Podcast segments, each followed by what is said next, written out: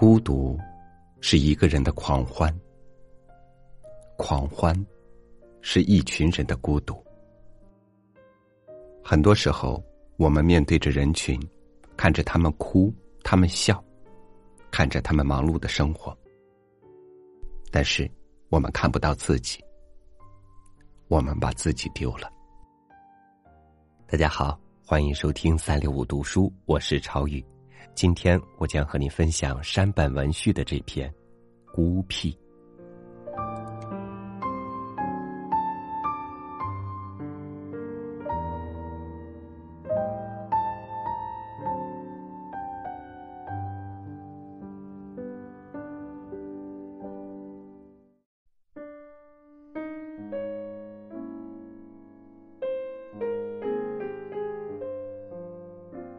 今年春天，人事变动，位子调到我旁边的女孩和我搭话。我停下写报告的手，看着她。她问我是哪一所大学毕业的，我回答后，她说：“哇，果真如此，我听其他人说过呢。其实我也是那所学校毕业的。啊，这家公司很多员工都来自稻田大学和庆应大学，在这里遇到学姐真开心。”我们以前可能就在哪里见过，啊！我以前在车站前的邓肯多纳圈店打工，不过那家店现在倒闭了。对了，上星期的松丘迎新你没参加吗？我找了你半天呢。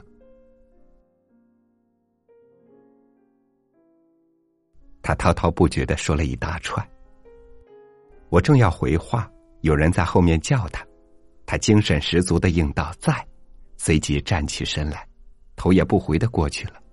好像我从来不曾存在。虽然我对这种情形已习以为常，但把视线移回电脑屏幕时，心中仍暗自涌起一股愤怒。那种感觉，就像经常由于某个契机忽然忘记，或是不经意的想起困扰我多年的肩膀酸痛。我想继续工作，但刚才构思的差不多的想法已支离破碎。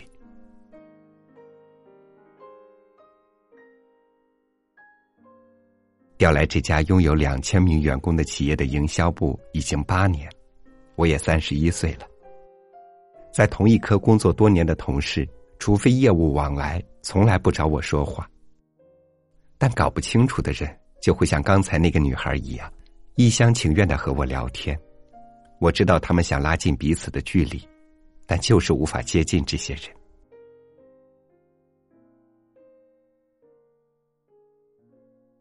我在公司是出了名的孤僻，不合群，但觉得有点言过其实。我承认自己很孤僻，然而并不讨厌和别人相处，只是不擅长聊天和社交而已。经过多年训练，我学会了嘴角微微上扬，挤出微笑般的表情。可这现在反倒成了最大的失策。如果我自始至终都面无表情，或许可以减少一半的麻烦。我从套装口袋里拿出耳塞，用指尖捻着黄色的海绵栓塞进耳朵。方才找我聊天的女孩恰恰回来，看到我的举动，一脸诧异。刚才浪费了十五分钟听她讲些无聊的事，害我不得不留下来加班。而且，只要稍觉投缘，对方就会邀约喝咖啡或聚餐。到时候还要考虑怎样拒绝才不伤和气，简直烦死人了。我小时候比现在成熟多了，我会配合同学聊天的内容挤出笑容，也曾受邀去听完全不感兴趣的偶像歌手演唱会，只因害怕被那些把我当朋友的人讨厌。明明毫无快乐可言，我也假装乐不可支。然而。随着年龄的增长，我越来越无法融入周围的环境。最近，我虽然会心不甘情不愿的参加公司聚会，但看到那些年轻女孩在上司聊棒球或说教时频频点头，就有种想掐死他们的冲动。当然，我并不是对每个人都心怀杀机。其实相当擅长一对一促膝长谈，非但不讨厌读书和工作，而且乐在其中。所以，我这个孤僻不合群的人，也有几个称得上朋友的人。一个从小结识的老朋友，还有一位就职后迫于工作需要去上电脑学校时结识的友人。求学时，我曾经和同年级的男生交往，和现任男朋友交往也快两年了。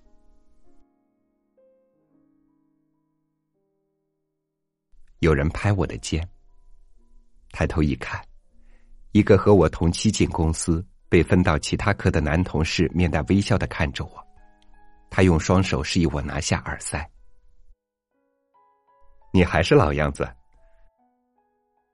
我并不讨厌他，因为他说话不拖泥带水。抱歉，打扰你一下。关于和全小姐婚礼后的续摊，我们这些同期的决定一起出钱送礼物给她。我会先垫钱，包括续摊费用在内，总共一万五千元左右。和我同期进公司的女孩下个月要结婚了，这是第几个了？每次有人结婚，我都得包红包，浪费一天的假期，说一些言不由衷的祝福，分摊续摊的花费和礼品费。我并不是舍不得花钱，反正续摊的事自然有人费心张罗，既轮不到我安排，也用不着我去买礼物。大家很清楚我的个性不适合处理这种事。所以都默认，你只要出钱就好。我必须心存感激，这等于免除了我当值日生的义务。没想到我却心口不一，脱口而出的竟然是这句话：我不去参加婚礼，也不去续摊，更不会出礼金。我情不自禁的大声说完后，周围的视线全集中在我身上。他瞠目结舌，小声的问：“你与何泉小姐关系不好吗？”我是说，假日想好好休息，别人结婚是他家的事，与我无关，不要把我扯进去。我大发雷霆之际，坐在旁边的那个女人慌忙逃走了。加晚班，我搭倒数第二班电车回到公寓，筋疲力尽的把门打开。看到录音电话的提示灯在黑漆漆的房间里闪烁，我提着便利店的袋子，一屁股瘫坐在厨房地板上。我个性这么孤僻，只有我妈和男朋友会打来电话，另外那两个朋友知道我不接电话，有时都会用短信联络。无论是我妈还是男朋友，我都不想听到他们的声音。我垂头丧气的坐了很久，连外套都没脱。都是我的错吗？是我不对劲吗？上次，那个从小结识的老友委婉的这么说我。的确，我是在漠然的过日子，虽然内心隐藏了诸多不满，但还是听天由命，随波逐流，读自己的能力能够应付的学校。进入愿意录用我的企业工作，我觉得凡事不能保持成见。只要有人邀约，我向来不曾拒绝。没想到每次都弄巧成拙。当上了年纪的女人说：“我已经是老太婆了。”我会忍不住应道：“是啊。”大胖女生说：“我不减肥不行了。”我总回应：“没错。”即使我告诫自己，这时至少应该闭嘴，但总是把心思都写在脸上。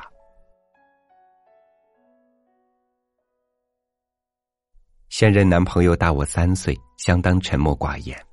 他说：“就是喜欢我的笨拙。”没想到，我连续几次拒绝他的邀约后，因为我很累。他却忽然暴跳如雷的破口大骂：“你当初的可爱跑到哪里了？难道都是装出来的吗？”骂得我哑口无言。事后，他向我道歉：“我是压力太大了。最近他也经常这样，而我妈打电话来，表面上是担心我，其实只是想找个人说我爸的坏话。与我无关，我要斩断一切。我感到孤独无助，没有人认同我。这时，一个念头忽然在我脑海中闪现：或许大家整天喋喋不休，就是为了排遣这份孤独。既然如此，我还是继续孤独好了。我站起身，没有听就直接删除了留言。一日早晨，我一进公司就找部长，他也在找我。上午九点半。我们在小会议室内对面而坐。我递上一直写到凌晨的辞职信。从我进公司就一直对我照顾有加的部长，用力拍了拍自己宽阔的额头。看到他这惊讶时的习惯动作，我忍不住笑了出来。他立刻瞪着我：“啊，你为什么不能在大家面前这样笑一笑？”我一时词穷，愣了一下，才回答：“遇到好笑的事，我当然会笑。公司这么无趣吗？工作很有趣。”部长抓了抓耳垂，连珠炮似的说：“你的工作能力很强，开会表达意见时，简直和平常判若两人。”还会说笑话，逗得大家哈哈大笑。但你只在第一年参加过一次员工旅游，之后从来不参加年终聚餐和送旧迎新。这些事还可以解释为特立独行。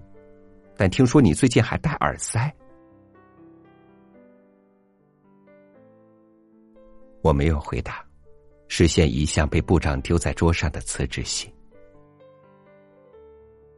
以你这种个性，无论到哪里都混不下去。别以为可以独善其身。他虽然语气粗暴，但听起来不像挖苦，反而充满怜悯。是啊，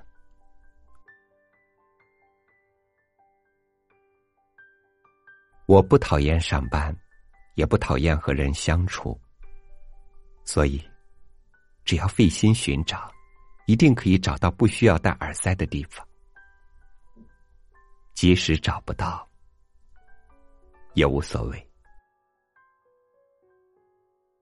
不喜欢就不喜欢，我从不祈求别人谅解，也不靠大家生活。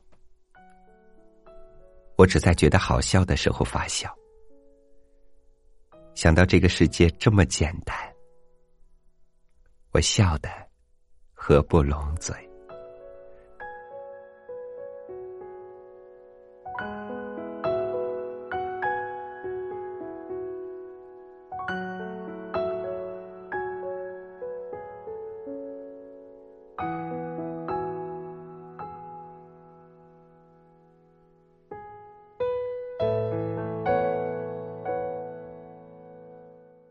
每一篇动人的文字，都是一颗灵魂划过的痕迹。我们彼此相依，互相参照，我们也彼此尊重，保持距离。感谢您收听我的分享，欢迎您关注微信公众号“三六五读书”，收听更多音频。同时，您还可以添加微信幺八零七九四零二六九五，进入微信群，和更多听友交流互动。我是超宇，明天见。我是一朵花，那要为谁而绽放？如果我是一只鸟，要往何处去飞翔？一颗心